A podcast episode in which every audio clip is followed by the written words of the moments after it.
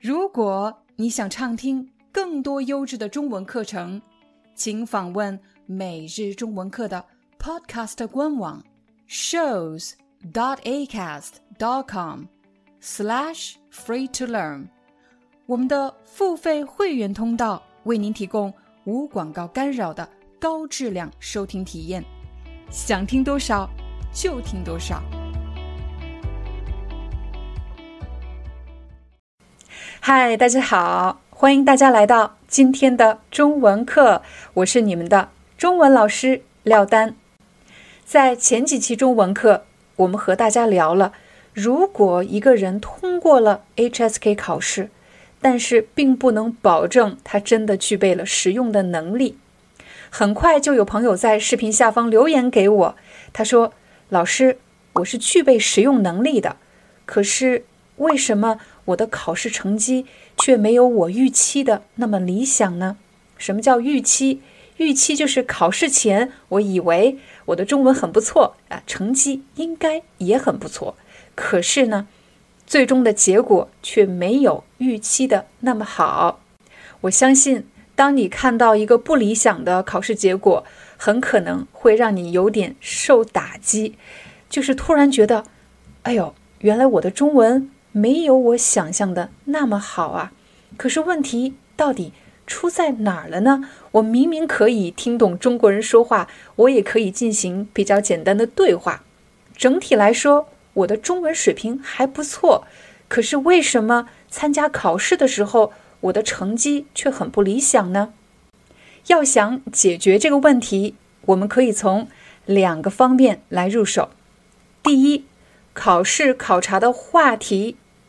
第二，当你参加考试时，你所应该具备的考试的策略，也就是方法。我们先来看第一个方面，话题。假设你是一个非常自信的中文使用者，你可以听懂中国人大部分所表达的内容，而且也可以比较清晰的表达自己的想法。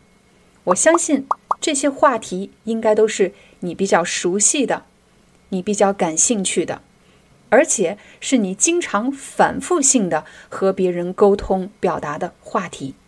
但是考试所考察的话题是非常丰富的，除了日常的话题，还会考察文化、历史，甚至是社会问题。也就是说，你已经掌握的话题，你熟悉的话题，不等于考试考察的话题。当你在为考试做准备的时候，你要集中精力去看那些你不熟悉的、平时没有应用到的话题和关键词汇。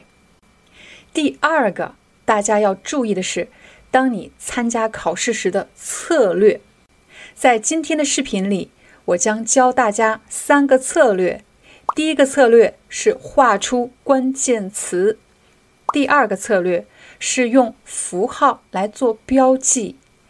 第三个策略是用排除法增加正确率。今天我们所使用的试卷是 HSK 四的考试卷。我们来看第一部分。第一部分是一个听力题，需要根据听到的内容来判断这句话是对的还是错的。我发现很多朋友有这样的习惯，由于他们害怕自己听不懂或者看不懂，所以他们很小心的一个字一个字的读，从头读到尾。可是我们的记忆力是有限的，当你从第一题读到第十题，其实你已经忘了刚才读的是什么。尤其当你听到对话的时候，你又要听对话，又要读题。这样就会分散你的注意力，这时候就大大降低了准确率。我相信很多人都遇到了这样的问题。那办法就是，当你第一遍读题的时候，要用笔画出关键词。现在我们来试着看一下前三个句子。第一句：今天天气不错。首先让你判断这个话题说的是买衣服吗？说的是工作吗？不是，说的是天气。第二句话，他们俩经常聊天。这里的关键词是什么？这里的关键词是动作、聊天。第三句话，做西红柿鸡蛋汤很简单。有很多朋友在读题的时候会卡在西红柿鸡蛋，你可能对中国的食物的名称不是很了解，所以你会想到底说的是西红柿呢，还是鸡蛋呢？其实这都不是重点，重点是“汤”这个字，他说的是西红柿鸡蛋汤，汤，所以你要把“汤”画一个重点，你知道他们说的是汤。画完了关键词，我们再来看看这三句话，你就会发现，当你快速浏览的时候，你看到的是三个词，而不是三句话：天气、聊天和汤。如果你觉得这一个环节这一步非常简单，我建议你还要完成第二步，除了用笔标记话题以外，还要标记出。关于这个话题的形容词，比如天气怎么了？天气不错，我会在不错的下面画线。西红柿鸡蛋汤怎么了？很简单，我会在简单的下方画线。这样，当你再读题的时候，就变成了天气不错，汤简单。刚才我们给大家分享了，当你做听力。判断题的时候，你要能够用笔快速的画出话题以及形容词。接下来，我们再来看一看听力部分。大家要注意的是，考试时的听力对话不同于你在日常和别人聊天。日常和别人聊天，我们是跟着话题走的，话题到哪里，人就听到了哪里，对话就进行到了哪里。但是，考试考察的不是你要听懂所有的对话，而是要能找出关键的句子。下一个我要教给大家的策略是：如果这里有四个选项，读题的时候是需要花时间的。这时候你可以用拼音的首字母来快速的标记这些词说的是什么，比如超市、银行、使馆。超市，你可以用那个吃啊，或者自己找一个办法，用你自己的方式来做一个标记。银行，你可以写拼音的首字母，呃，一和呵。那使馆呢，你可以用诗 s h 这个诗来做标记。这样，当你听的时候，你就可以快速做出判断，而不需要从头到尾再把题读一遍。大家在读题的时候，还要试着猜测这个考试人他想考你什么。比如第十一题，银行对面、银行右边、车站附近和 D 使馆西边。很显然，他是想考你方位。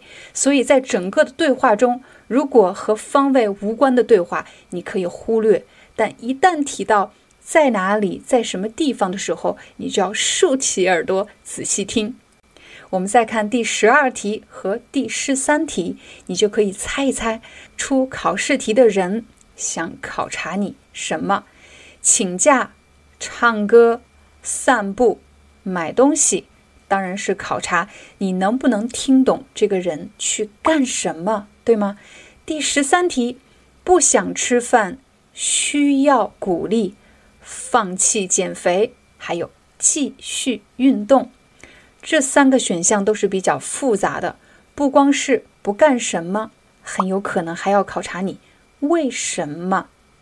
最后一个策略是排除法。我们以第二部分阅读为例，这里有六个词汇，有哪个词汇你认识呢？当你看到自己认识的词汇，可以用笔画一个圈。说明你要优先完成和这个词汇有关的句子，这样可以大大的增加你的准确率。比如这四个词汇，有可能你认识海洋。海洋是一个动作吗？不是一个动作，它指的是海洋、大海。既然这是一个填空题，也就是说我们要把一个名词填到句子里面，这时候你可以想一想。名词的前面一般是什么呢？很有可能是一个形容词，什么什么样的海洋。你可以注意到第五十题，这个空的前面是蓝色的、白勺的，表示形容什么东西？蓝色的什么？蓝色的海洋。可能你会问老师，难道你是说我们连句子都不用读，就直接把它填在第五十题了吗？当然不是，但是你可以用刚才的排除法，先看词性，它是名词、动词，找到最有可能的句子，然后再来做出判断。这时候你可以把海洋填进去，读一读这个句子。地球上约百分之七十一的地方是蓝色的海洋。句子的意思非常完整，没有问题。假设你还认识一个词。这个词是禁止，禁止这个词我们经常看到，对吗？禁止就是表示不要做什么。你看，我刚才说禁止就是不要做什么，所以禁止一般放在动作的前面。禁止吸烟，禁止拍照。我们来看一看这几句话当中有哪些空的后面是一个动词。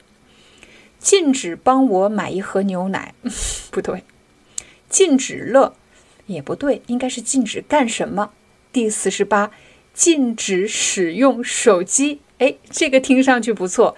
我们来读一下完整的句子：飞机上禁止使用手机，意思非常完整，没有问题。在最后，我想强调的是，如果你已经有了中文应用的能力，那么祝贺你。当你去准备考试的时候，你缺的。只是应试的技巧，掌握了正确的方法，我相信你一定能获得理想的成绩。但是，对那些还不能听懂中文对话、听力还有很大困难的朋友们，我要提醒你的是，不要直接去学习技巧，而应当先打好自己的听力理解基础。好了，这就是我们今天的中文课，感谢大家的观看，我们。下次再见。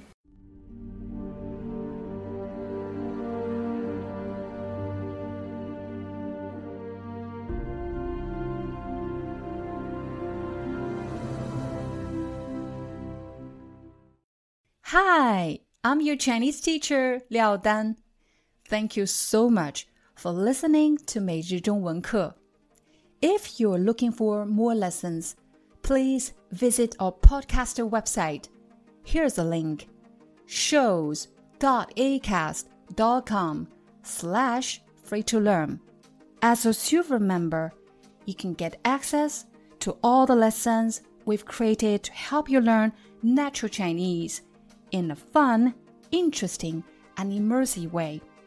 Join us today. Enjoy your ad free listening. I'll see you in upcoming episode.